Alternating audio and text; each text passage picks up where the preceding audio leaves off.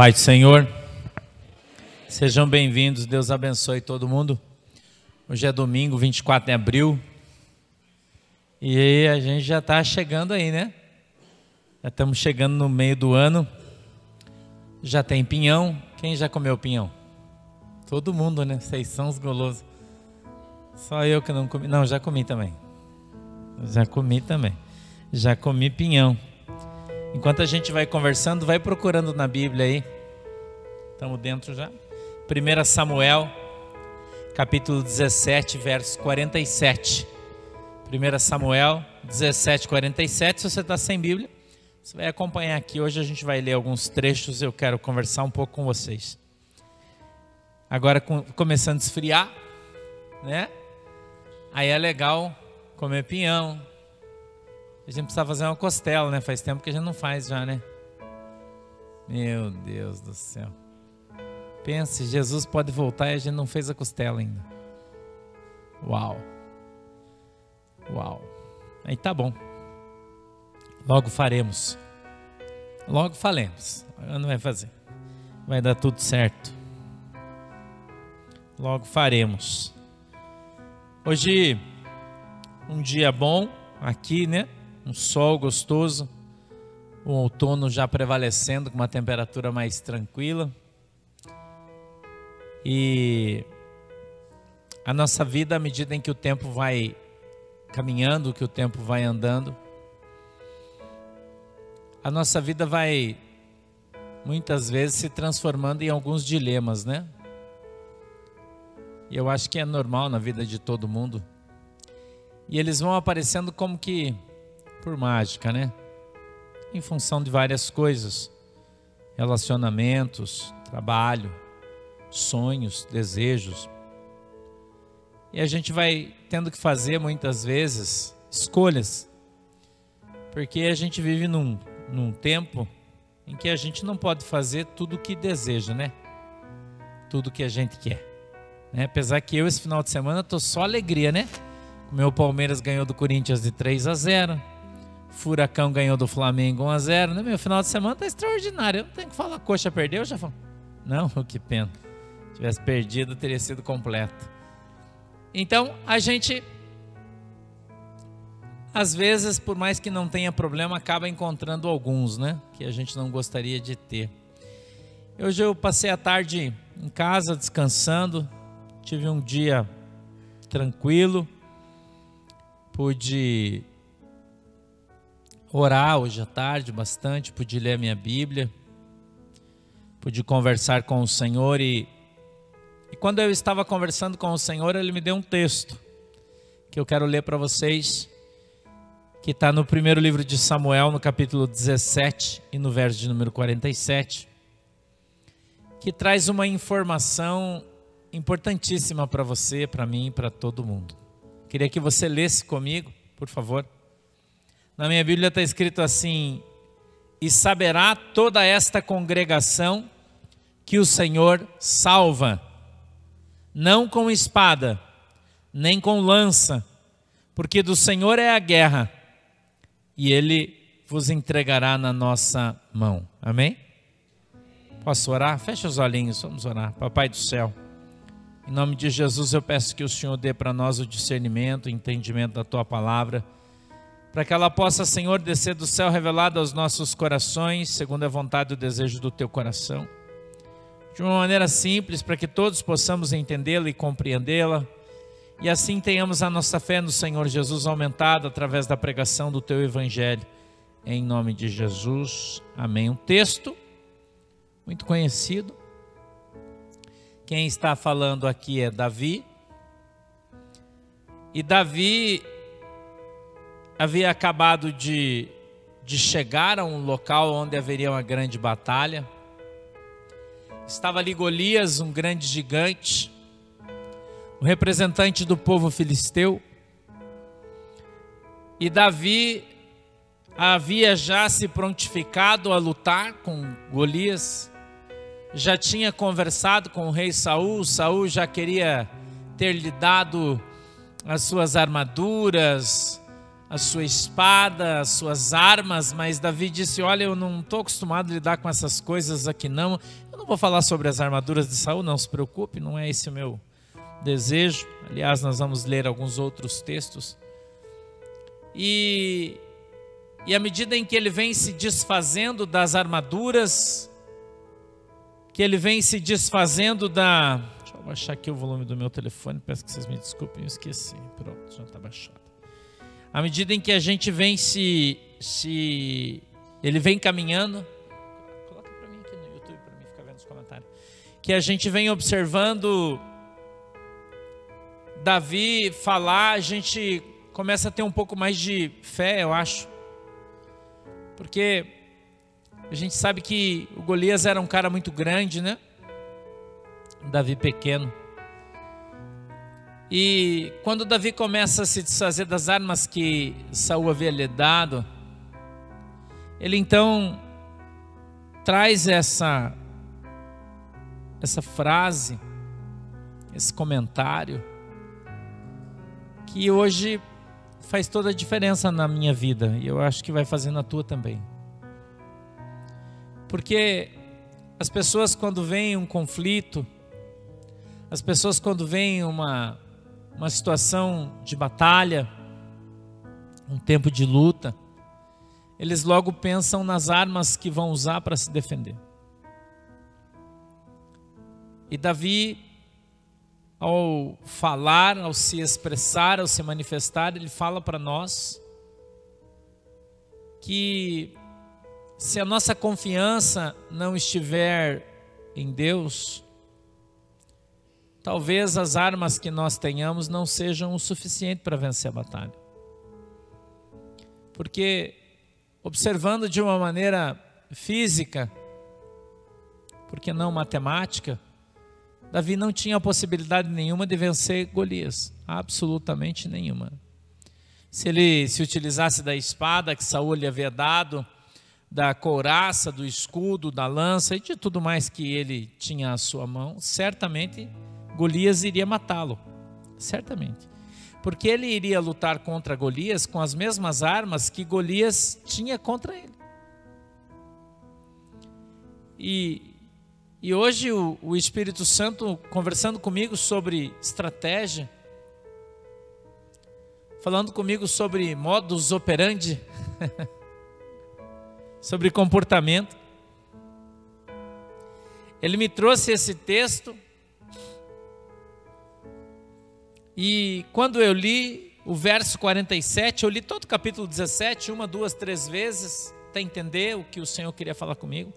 Mas quando eu li o capítulo de número 47, e, e Davi disse: E saberá toda essa congregação que o Senhor salva. Eu disse: Pronto, o manto está aqui. O Senhor salva. Eu fui então buscar no texto original a palavra hebraica no qual esse texto foi escrito, para trazer a tradução dela para vocês e ela é uma palavra estranha, ela é Y-A-S-A, Yassa. Tem um acento agudo no S e um circunflexo no Y. é meio complicado o hebraico. Mas ela ela traz um simbolismo de esse o Senhor salvas. Ela quer dizer o Senhor liberta. O Senhor te solta em pastos verdejantes. O Senhor permite que você caminhe sozinho. O Senhor deixa que você seja feliz. Ela tem uma infinidade de significados. São vários. E todos eles tratam de liberdade. Por isso eu queria dizer para você que quando a palavra de Deus ela, ela vem de maneira tão explícita, tão aberta, tão extraordinariamente simples. Davi fala para mim e para você: o Senhor salva. Ele não está falando apenas da salvação da tua alma, que quando você morrer você vai para o céu. Não, não é só essa conotação que essa palavra tem. Ele está falando que Deus salva você no dia da aflição, que Deus salva você no dia da angústia, que Deus salva você no dia da tristeza, que Deus salva você no dia em que você não tem nada, que Deus salva você no dia em que você se sente sozinho, que Deus salva você no dia mau. que estar na presença de Deus faz toda a diferença na minha vida e na sua vida. Que estar na presença de Deus vai ser o diferencial entre aqueles que vão viver e aqueles que vão sobreviver. Porque tem muito crente hoje na igreja sobrevivente, ele é um sobrevivente. Porque ele vive na luta, é uma aflição, uma luta extraordinária. Muitas vezes ele luta contra si mesmo. Talvez você possa me olhar e dizer: puxa, pastor, mas isso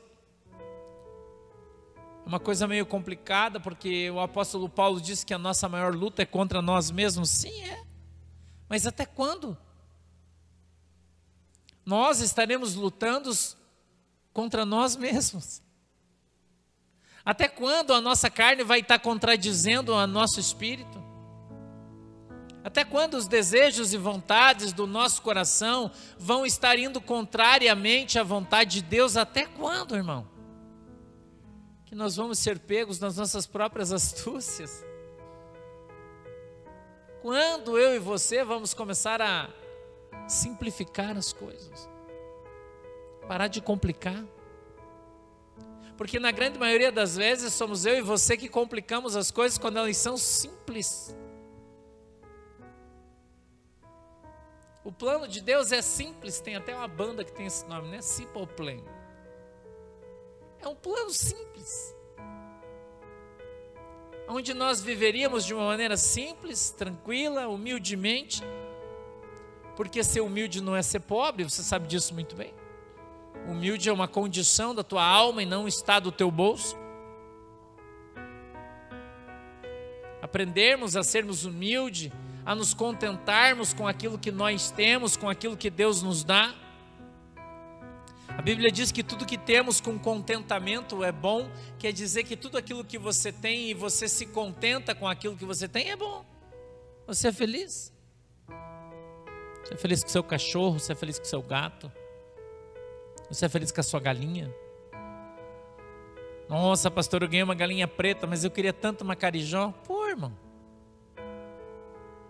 Meu galo é vermelhinho, mas eu gosto mesmo daquele amarelo, aquele carijó, coisa mais linda. As pessoas não conseguem se contentar com aquilo que têm. E eles sempre querem algo que outra pessoa tem. Mas aquilo que ele tem, ele não dá valor. Mas ele não percebe que aquilo que ele tem, ele ganhou de Deus. Aquilo que ele tem foi um presente do Senhor. Foi o Senhor quem trouxe, foi o Senhor quem deu, foi o Senhor quem proporcionou que ela tivesse. E as pessoas desprezam isso. Desprezam. Nós não devemos desprezar as coisas santas e sagradas de Deus, que muitas vezes saíram do céu para entrar na tua casa e muita gente despreza isso. Muita gente despreza isso. As coisas santas e sagradas de Deus que saíram do céu para entrar dentro da tua casa. E você olha para aquilo e diz: essa porcaria não funciona.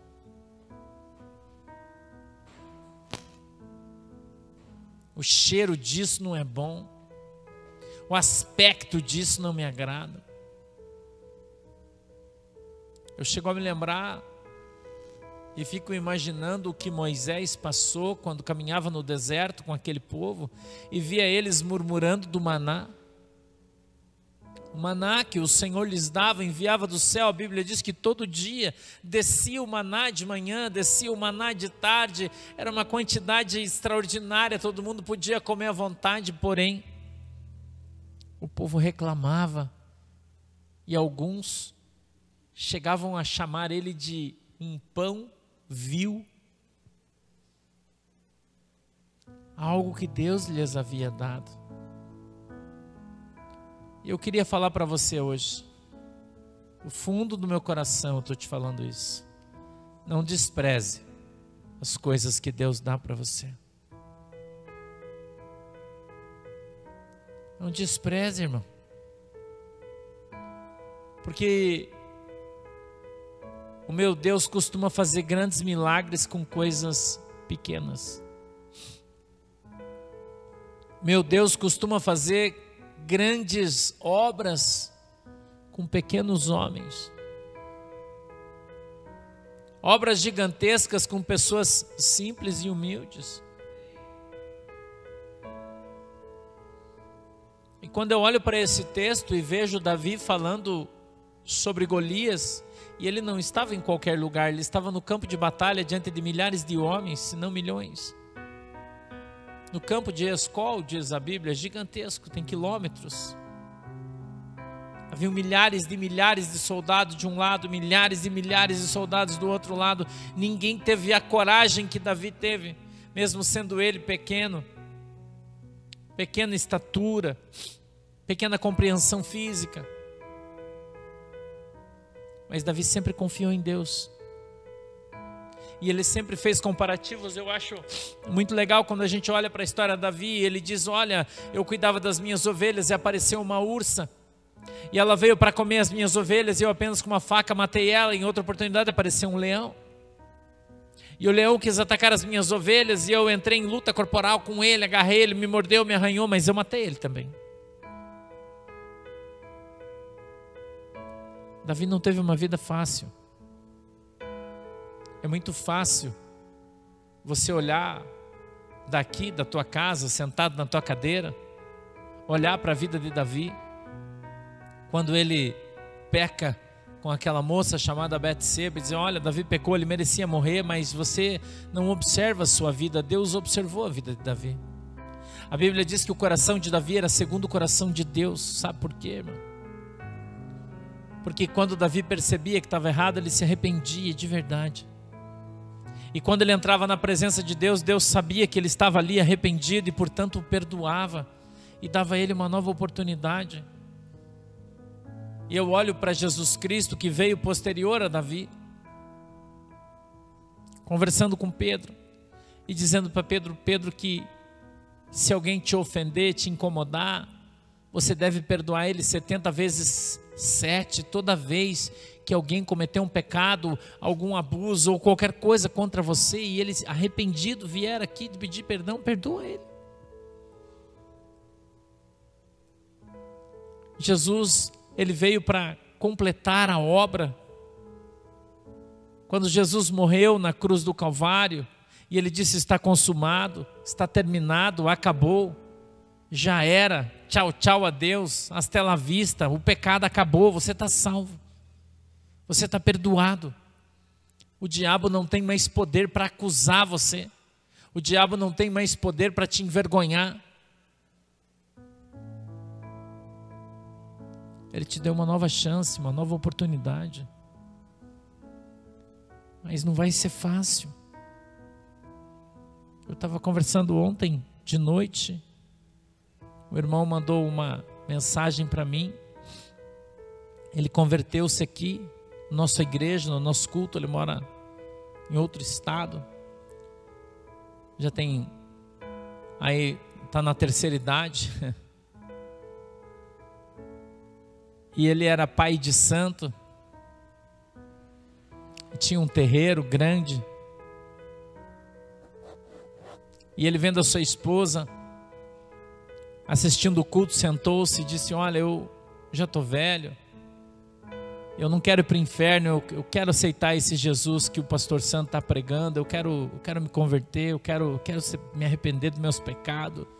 E ele abandonou o centro, abandonou os guias, abandonou as imagens de esculturas, obras de feitiço e ajoelhado, chorando, aceitou a Cristo como Senhor e Salvador e tem lutado pela sua salvação todos os dias. E ele mandou uma mensagem para mim ontem dizendo: Pastor, eu não estou bem, eu estou sofrendo um ataque, eu sei que é espiritual. E eu estava em Curitiba, eu cheguei em casa meia-noite ontem. Mas assim que eu cheguei, eu mandei uma oração de áudio, mandei um áudio com uma oração para ele. E hoje ele mandou mensagem para mim, ele disse que o coração dele estava muito fraquinho, não estava no ritmo adequado. Hoje ele mandou mensagem para mim à tarde, disse, pastor, louvado seja Deus, eu já estou na enésima vez que eu estou ouvindo aquela oração de novo, e toda vez que eu ouço oração eu tenho vontade de vomitar e passo mal. E eu sei que Jesus está me libertando, e então quando eu começo a me sentir mal, eu ponho a oração de novo e ouço ela de novo. E Jesus está me renovando, está me transformando, meu coração já voltou a bater normalmente, já estou me sentindo forte de novo, estou feliz com Jesus, eu estou feliz com Jesus, eu estou feliz com Jesus. E eu vejo a luta dele pela sua salvação, mesmo longe, tão longe, eu gostaria de estar mais perto, eu muitas vezes sinto isso. Desejo de estar mais perto de algumas pessoas que lutam bravamente pela sua alma, pela sua salvação. Porque eles sabem que Deus salva. Que Deus, e só Deus, pode salvar sua alma, irmão. Quem conhece o diabo, quem conhece o mundo, quem conhece as coisas do mundo, sabe que só Jesus pode salvar, transformar, libertar, curar. Quem conhece o mundo, quem conhece Satanás, sabe disso. Mas muitas pessoas que estão na igreja há tantos anos, a sua mente já está cauterizada pela religiosidade e eles não conhecem, não conseguem mais reconhecer Jesus como soberano na sua vida. Eles têm dificuldade de reconhecer as autoridades eclesiásticas que a Bíblia exorta você a obedecer. O apóstolo Paulo disse isso: obedecei os vossos pastores que zelam por vós com lágrimas. Eles têm um carinho tão grande pelo seu pastor. Eu fico comovido com isso. Fico comovido. Quantas oportunidades as pessoas estão tendo de mudar a sua vida, de transformar a sua história, de começar a cantar um novo hino, um novo cântico. Mas eles perdem isso por causa do sentimento faccioso. É isso mesmo. Um sentimento que divide, um sentimento que leva para outro lado. Como uma torcida de futebol, cada um torce para um lado. Cada um torce para que alguém ganhe, alguém perca, mas Jesus não é assim. Eu vejo Jesus em Jerusalém, alguém vem e diz: Olha, mestre, tem alguém lá na praça, está pregando a tua palavra, mas ele não é dos nossos.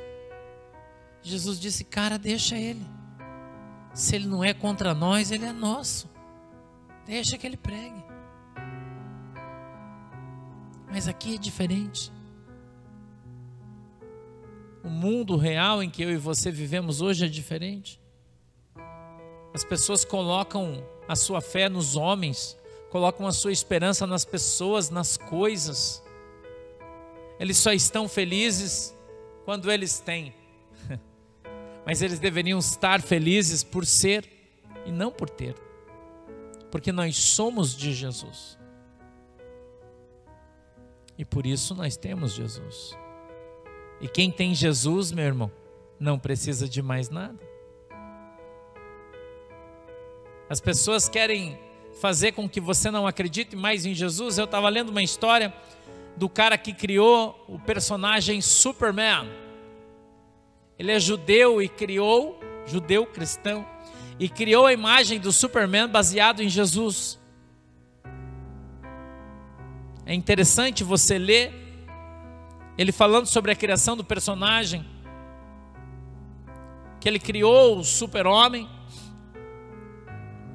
baseado na história de Jesus, como Jesus é para a humanidade, assim ele fez o filme, o desenho, a resenha, como você quiser, do super-homem. Alguém que veio de outro mundo, que caiu aqui, foi criado por outros pais. Seus pais moravam no céu. Claro que tem aí todo o cinema, aquela, aquela coisa toda, mas a base da história. E você, quando pensa nisso, você vê eles hoje tentando destruir a imagem de super-homem de todo jeito, fazendo super-homem gay, super-homem viado, super-homem isso, aquilo, travesti. Tentando quebrar a imagem de Salvador. E hoje muita gente está fazendo isso com Jesus estão denegrindo a imagem da igreja com as suas obras, com as suas atitudes. Pastores, missionários, missionárias, pastoras, apóstolos, ladrão, vagabundo, prostituto, mentiroso, enganador aos milhares, jogando lama na igreja que é a noiva de Cristo. E por isso muitas pessoas estão se perdendo na fé, se desviando do bom caminho, se perdendo do aprisco, porque vêm péssimos testemunhos, péssimos exemplos e dizem: se é para ser crente desse jeito, prefiro ser macumbeiro, prefiro ser isso, prefiro ser aquilo, mas crente eu não quero ser. Igrejas formando grupos de escola de samba, participando de carnaval, dizendo: ah, vamos evangelizar coisas mundanas que estão entrando dentro das igrejas e levando o povo para o inferno. Porque a Bíblia diz que a amizade do mundo é inimizade com Deus. E para que tenhamos Deus como nosso amigo, para que tenhamos Deus como nosso Senhor e Salvador, de fato, alguém a quem amamos e temos sempre conosco, precisamos viver uma vida de santidade. E Jesus não é muito muito duro nisso, não. Não. Você pode ter uma boa vida sendo crente. Precisa ser quadrado, andar com teu cabelo arrastando no chão, saia no chão. Não pode usar bermuda, não pode. Não, nada disso está na Bíblia. Jesus disse que nós devemos poucas coisas para nos santificar, nos abstermos da prostituição, não mentirmos, amarmos o nosso irmão como nós amamos a nós mesmos, amarmos a Deus é fácil. Não é tão difícil assim. A gente consegue fazer. E quando você conversa, consegue conversar, consegue interagir, consegue bater um papo com Jesus, e muitas pessoas não conseguem mais, porque a sua relação com Deus é só um monólogo. Porque na maioria das vezes eles não têm tempo para Jesus, eles não querem Jesus assim, tanto assim. Porque não tem tempo, porque não dá muito, é coisa meio complicada. Mas Jesus é tão precioso, amoroso, bondoso, cuidadoso. Um cara especial. Jesus é uma pessoa especial, irmão. E quando você ganha algo de alguém especial, você guarda com carinho. Você não faz isso? Não faz, irmão? Você faz. Quando você ganha algumas coisas, você, dependendo de quem se ganha, você não tem o mesmo cuidado quando você ganha alguma coisa de alguém que você gosta. Eu estou mentindo aí ou não? Não é do mesmo jeito. Tem gente aqui que tem lembrança guardada desde que era criança, porque ganhou de alguém que gostava muito.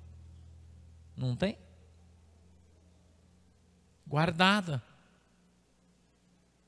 Mas tem outras coisas que você ganhou que você nem sabe onde está. Porque para você não importa. Quando nós ganhamos as coisas de Deus, elas deveriam ter uma prioridade na nossa vida, elas deveriam ser uma prioridade, elas deveriam ser muito importantes. Eu vou perguntar uma coisa para você: o que é que você fez com os dons que você ganhou de Deus? O que é que você tem feito com os dons maravilhosos do céu que você tanto orou, jejuou, encheu o saco para que Deus te desse quando Ele te deu. Agora você não usa, porque você está de chico, porque você está com o rabo virado, porque você está azedo, porque o teu marido encheu o teu saco, porque tua mulher encheu o teu saco, porque você está desempregado você fica com raiva porque a tua vida não está do jeito que você quer, daí você não tem saco. Ou não é? Ah, eu tô, com, tô em estresse, eu não consigo orar. Mas um ano que você está estressado? Dez anos estressado? Eu hoje de tarde Fazia bastante tempo que eu não, não tinha tempo para mim ficar com Jesus, mas hoje, eu tive bastante tempo. Hoje todo mundo foi descansar lá em casa à tarde, eu pude ficar sozinho. Fui para o escritório, peguei a minha Bíblia, fui ler a Bíblia, fui orar, depois voltei, fui para a sala, dobrei os meus joelhos. Ali na sala da minha casa, os meus cachorros estavam ali comigo.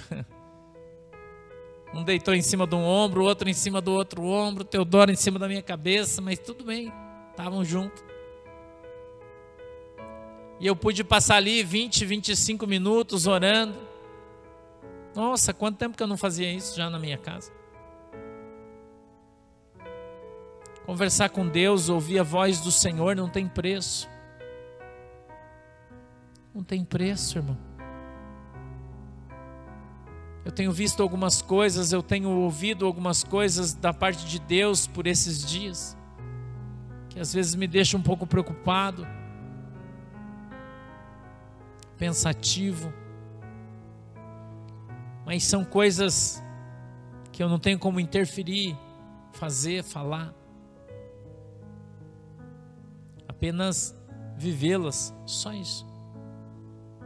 Tenho vontade de fazer algumas coisas, mas Deus fala para mim: não, não está no tempo, ainda não. Eu tenho esperado pacientemente no Senhor em todas as coisas que eu desejo, quero e vou fazer. Esperando pacientemente, empenhado fazendo aquilo que está ao alcance das minhas mãos, enquanto eu não posso fazer aquilo que está longe do alcance das minhas mãos sem problemas. O tempo não é meu, o tempo é de Deus, a ação não é minha, a ação é de Deus. Mas eu não posso desprezar. Talvez pudéssemos ler um texto na carta do apóstolo Paulo ao Timóteo, quando o apóstolo Paulo fala para ele de maneira carinhosa, dizendo: Timóteo, eu te exorto que reavives em ti os melhores dons que eu te dei por imposição da minha mão e profecia da minha boca quando você orou a última vez dizendo: Deus, eu te peço, renova os meus dons, renova, Senhor, a minha capacidade de ver, de ouvir a tua palavra, de ter o um entendimento das tuas coisas, renova, Senhor, o dom da visão, renova, Senhor, o dom da revelação na minha vida. Papai, faz de mim uma ferramenta, mas eu quero ser uma ferramenta afiada. Eu quero estar pronto para a obra, pronto para o trabalho. Eu quero estar apto, Senhor, para pregar o teu evangelho. Dá para mim o discernimento, o entendimento. Me ajuda, Jesus. Perdoa, Senhor, o meu pecado, porque eu tenho pecado na tua presença. Mas eu creio que se o Senhor derramar uma gota do teu sangue sobre a minha vida, eu vou ficar limpo como a mais alva lã e então certamente o Senhor colocará sobre a minha vida uma roupa limpa, nova, branca. Derrama, Senhor, um óleo fresco sobre a minha cabeça. Não permita, Senhor, que eu me afaste de Ti. Nós devemos buscar o reino do céu. Nós devemos buscar a Sua justiça a Bíblia diz que as demais coisas todas nos serão acrescentadas quando eu e você estivermos na presença do Senhor buscando aquilo que Deus tem preparado para cada um de nós. As pessoas estão conformadas, quietas, medrosas, amedrontadas, cada um preocupado com a sua própria vida, com os seus próprios destinos, com a sua própria felicidade, e não tem mais tempo para ter tempo com Deus. Nós nos preocupamos todos os dias com os nossos problemas, com os filhos, com o marido, com a mulher, com a casa, com o carro, com a viagem, com a saída, com o passeio, com a ida, com a volta. Mas a gente não tem muitas vezes um tempo para sentar e ficar com Jesus. Assim que a gente mudou para nossa casa, os nossos cachorros, a Anitta o, o Pretinho, que foi para Glória, o Oliver e o Teodoro foram colocados no canil e eles estavam muito nervosos porque estavam fechados e não conseguiam ver ninguém. E eu fui lá dar uma olhadinha neles, eles estavam chorando, toda a Anitta estava muito nervosa, estressada, ela já está velhinha. Eu entrei dentro da casinha deles, lá dentro, sentei com eles. E eles sentaram um na minha perna, deitou um na minha perna, outro na outra perna, o outro eu peguei no colo. E eu fiquei uns 30 minutos lá dentro, sentado, abraçado com os meus três cachorros, bem quietinho. Era só o que eles queriam, um abraço. Um abraço de, puxa, que bom que você está aqui. Eles se acalmaram. Depois de uma meia horinha que eu fiquei ali, 40 minutos eu acho, conversando com eles, eles entenderam que eles estavam na sua casa, que o seu pai estava com eles e que eles não precisavam ficar preocupados, que eles não estavam nem perdidos e nem sozinhos. E depois eu saí do canil deles e fui continuar trabalhando e eles não deram mais nem um pio. Ficou todo mundo quietinho, numa boa, sossegadinho. Eu queria que você entendesse o conceito disso. Deus ele tem esse desejo no coração de fazer você entender que ele está com você. E a gente vive tão atribulado que a gente não presta atenção. Às vezes está infartando em função dos problemas, das pessoas que estão ao nosso redor, que enlouquecem a gente. Mas quando você para, o Espírito Santo vem e te abraça e fala: Ei, eu estou aqui.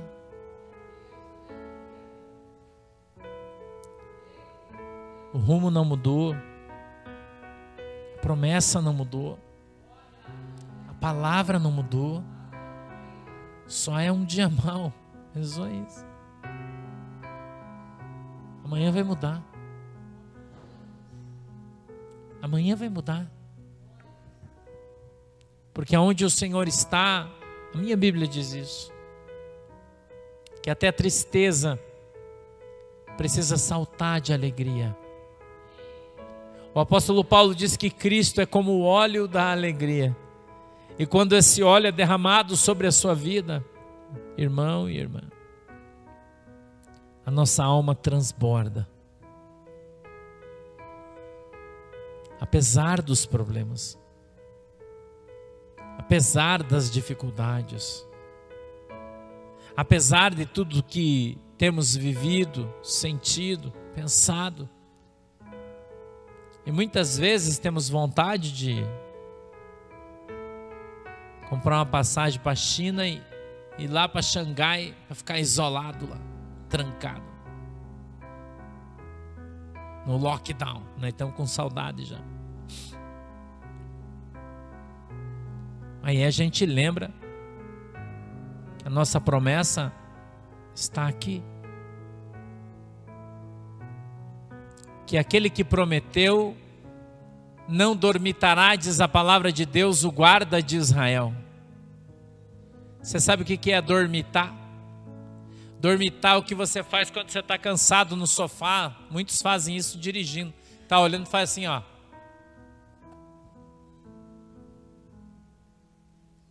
A gente chama de pescar, né? Isso é dormitar. A Bíblia diz que o guarda de Israel não dormitará. porque ele está com os seus olhos, Zacarias fala isso, passeando pela terra para provar o seu poder. Nós servimos a um Deus todo-poderoso. Nós servimos a um Deus cheio de honra, de glória. E nós temos recebido de Deus coisas extraordinárias. E muitos têm desprezado. Mas eu vim aqui nessa noite para chamar a tua atenção para esse texto e eu quero que você saiba que eu fiquei mais de uma hora e meia hoje preparando a mensagem, não estou falando nada do que eu preparei, nada. Nada. Eu cheguei aqui, Deus mudou a história e nós estamos caminhando na história dele.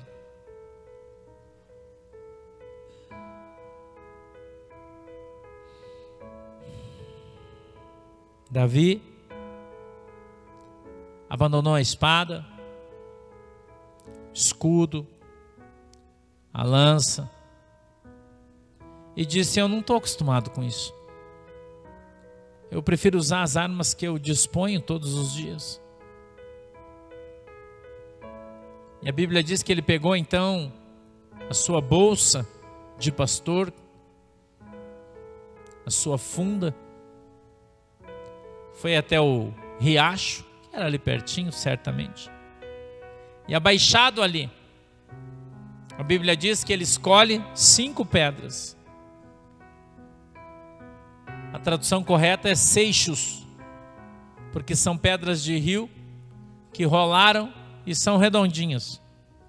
Aquelas que a gente usava para tirar no estilingue. Quem teve isso, claro. E ele então, pegando uma pequena pedra, munido com a arma que Deus lhe havia ensinado usar, simples, ele matou o gigante.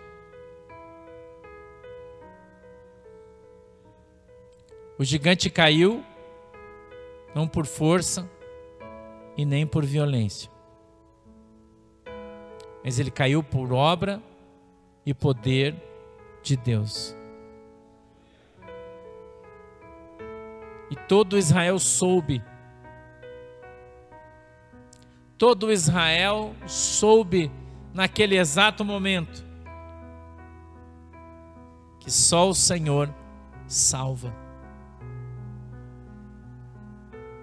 Que em determinadas batalhas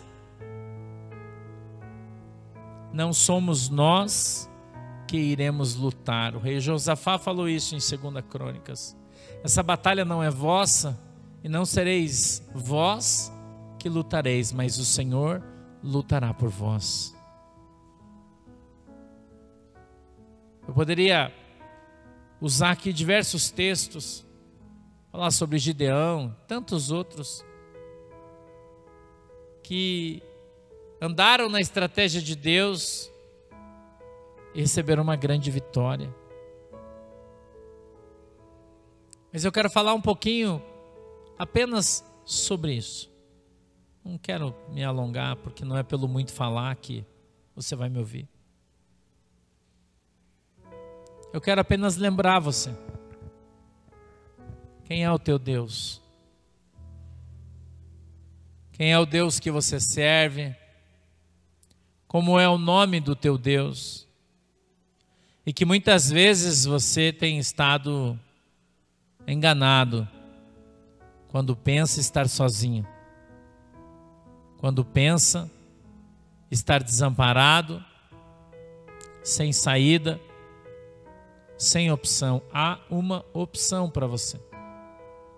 A opção para você é Jesus. O nosso Deus é o caminho, a verdade, a vida. E ninguém vai ao céu, ninguém vai ao Pai, senão por Ele. Nós não devemos confiar nos carros, nem nos cavalos, nem muito menos na força do nosso próprio braço, a Bíblia diz. Nós devemos confiar no Senhor. O Senhor é a nossa força. O Senhor é a nossa bandeira. O Senhor é a nossa alegria. O Senhor é o Senhor dos exércitos, o Rei dos reis, o lírio dos vales, estrela da manhã, a raiz de Jessé, o meu e o seu Salvador, o nosso humilde Senhor que nasceu numa manjedoura enviado pelo seu Pai para morrer por mim e por você. E que fez questão de cumprir a obra e a determinação de Deus na cruz, onde ele deu a sua vida, para que ele então fosse o Cordeiro de Deus, que tirou, que tira e ainda tirará os pecados do mundo. Quando você é arrependido, prostrado diante de Cristo, abriu o seu coração diante dele, clamar ao Senhor, certamente ele te ouvirá e te ajudará em todos os momentos, situações e circunstâncias. Talvez você esteja vivendo o tempo do silêncio, quando você ora e você não ouve a voz do Senhor, mas esse tempo também existe. O tempo do céu fechado, o tempo do céu de bronze. Quando você ora, parece que a tua oração bate e volta. Mas o Senhor está ouvindo a tua oração. O Senhor está cuidando de você. O Senhor está te protegendo, te guardando todos os dias da tua vida.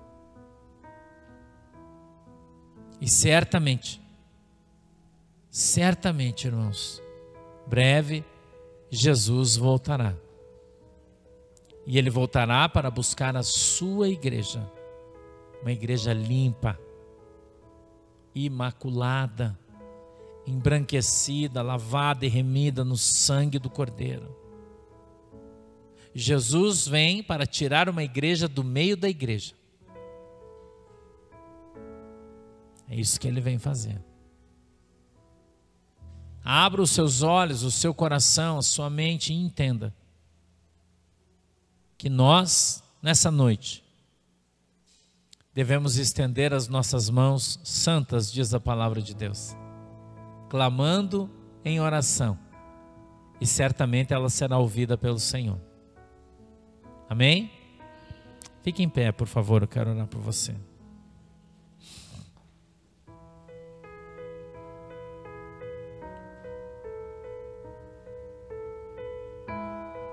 Feche os seus olhos.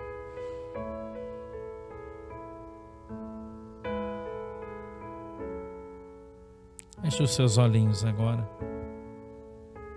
Por favor. Abra o seu coração.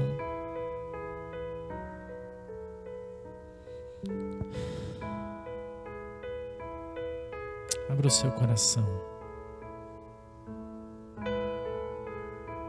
Aleluia. Meu Pai do céu. Eu falei hoje aqui aquilo que o Senhor colocou no meu coração. Eu falei para o teu povo que o Senhor salva. E eu creio que o Senhor está entrando com salvação em muitas situações, em muitas circunstâncias das nossas vidas hoje. Eu acredito nisso. Eu creio nisso.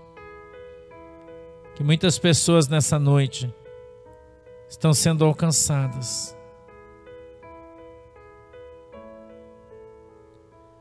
que muitas pessoas nessa noite, de maneira tão simples, estão ouvindo a verdade do teu Evangelho.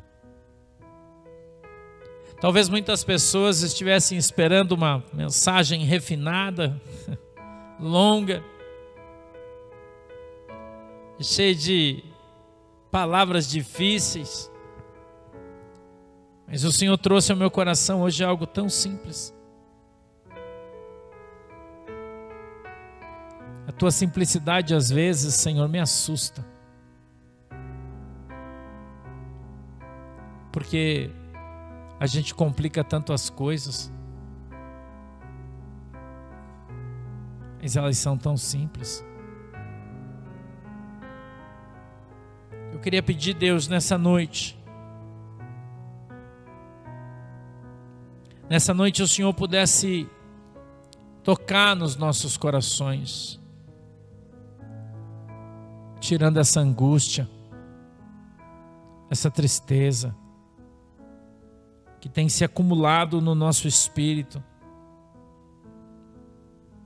que tem se acumulado na nossa alma, em função das tristezas, das decepções, das dores, das pessoas. E que o Senhor possa tirar todo esse peso, e a tua palavra diz que nós devemos lançar sobre o Senhor as nossas ansiedades, e eu quero fazer isso nessa noite. Lançar sobre o Senhor a minha ansiedade. E eu peço que o Senhor possa receber a ansiedade de cada um dos irmãos. Em nome de Jesus para que a gente volte a ter calma, para que a gente volte a ter paz, para que a gente volte, Senhor, a respirar, para que o nosso coração volte a ter os seus batimentos normais.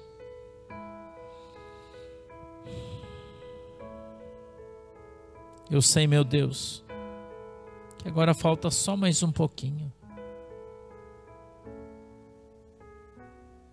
Dabasu baixo labai. Narasurika soramachara kasarai. Nabra subias labasho labadayas. Narasuye stekenete. Tabadadayasu. Nebrasolan tablaso labagadada. Tuyoste kanai. Aramasuki antase tekaya shodikaya stote yebasu nabadaya shoyeka. Aramanadashi astekaya shebasu nai. Aradato tekadadaya subikadadaya sto. Narakiantaste kayasto kaya shibika soye dekastemanta Anabaço, bicandaiaçu. Espírito Santo. Há um tempo determinado para todas as coisas, diz o Senhor. Porque temos vivido tão ansiosamente pelo dia de amanhã, deixando de viver o dia de hoje, diz o Senhor para você porque tu tem andado tão preocupado com aquilo que está por vir, deixando de viver aquilo que está diante dos teus olhos, diz o Senhor para você nessa noite. Se alegra com o que você come, com o que você bebe e com quem você vive. Alegre-se, diz o Senhor porque tenho eu prazer nisso. Que tenha contentamento naquilo que eu dei para você. Quantos têm desprezado as pequenas coisas, porque sonham e buscam as grandes? Não sabes tu que posso eu vir hoje ainda para buscar a sua alma? Darasu que as Narabachou levantais, te cabadadaias. Narada sorabadara suribi. Rabadadaya levanta rabada. Rakatuye teste debada. Ramadanara surikanabadaracho. Radaya shole carabacho recanta rabadayasu. Arabadada subicadabadaia show. Arada surika dabash dekatata. Stebaio shele cantarai. Rabra subide. Lamanta ramananaia chureba. Oh, Papai do céu, maravilhoso é o teu nome, Senhor. Obrigado, Jesus. Tu és maravilhoso, Papai do céu, e santo é o teu nome. Abençoa, Senhor, a minha igreja, o meu povo. Cada um daqueles, Senhor, que está hoje conosco e que virá estar conosco no decorrer dos dias. Eu sei, meu Deus, que os dias estão se acabando. E aquilo que foi prometido e falado está por vir ainda por esses dias. Quantos, Senhor, serão pegos de surpresa? Quantos, papai, serão surpreendidos porque não ouvem mais a tua voz, não acreditam mais nos teus profetas? Oh, Senhor, louvado e glorificado seja, papai, o teu nome, que vive e reina hoje e sempre. Abençoa, meu Deus, o teu povo com a tua presença. A tua presença, Senhor, santifica as nossas vidas. A tua presença, Senhor, embranquece a nossa alma. A tua presença, Senhor, enriquece e não empobrece, fortalece e não enfraquece. Oh, papai, abre, Senhor, os nossos olhos para que a gente possa enxergar o que já vem bem presente diante de nós e muitos ainda não têm visto. Eu peço, Deus, a tua bênção, a tua graça sobre cada um de nós. Em nome de Jesus.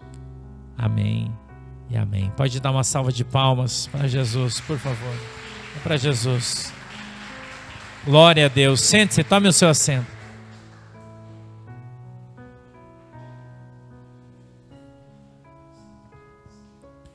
A gente vai recolher as ofertas que vocês trouxeram e se trouxeram.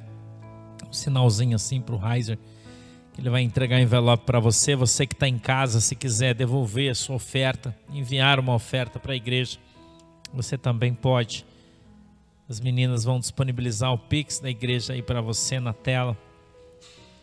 E você pode também estar enviando a tua oferta caso queira, deseje. Graças a Deus. Até aqui nos ajudou o Senhor. Louvado seja Deus. Aleluia. Oh Senhor. Santo é o nome do Senhor. Maravilhoso, Senhor, é o teu nome. Aleluia.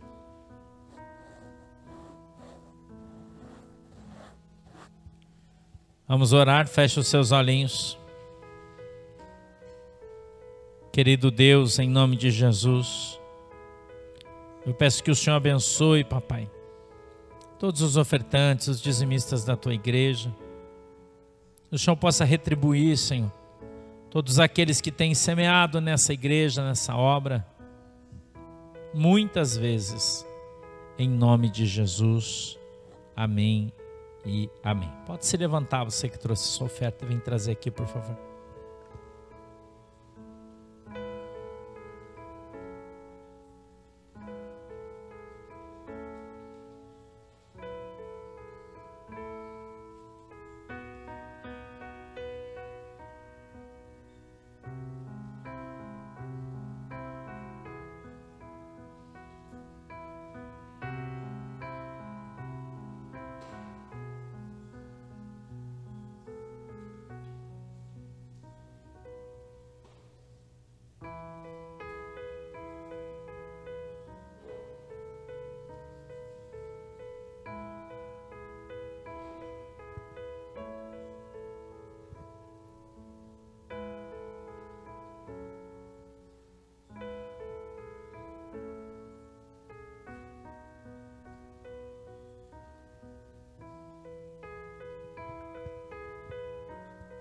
Amém? Fique em pé. Vamos orar, por favor. Agradecer a Deus pelo nosso culto. Que Deus abençoe vocês. Tenham uma boa semana. Em nome de Jesus. Querido Deus, muito obrigado, papai, pela oportunidade que o Senhor nos deu de estarmos aqui na tua presença. Eu te peço, papai, na autoridade e poder do teu nome, que o Senhor possa nos dar uma boa semana, que não vai ser fácil, as semanas que estão vindo, mas que mesmo na dificuldade, na angústia e na tristeza, o Senhor possa estar sempre conosco, porque nós continuamos crendo que o Senhor nos salva. Muito obrigado, meu Deus, nos abençoa, guarda e livra de todo mal.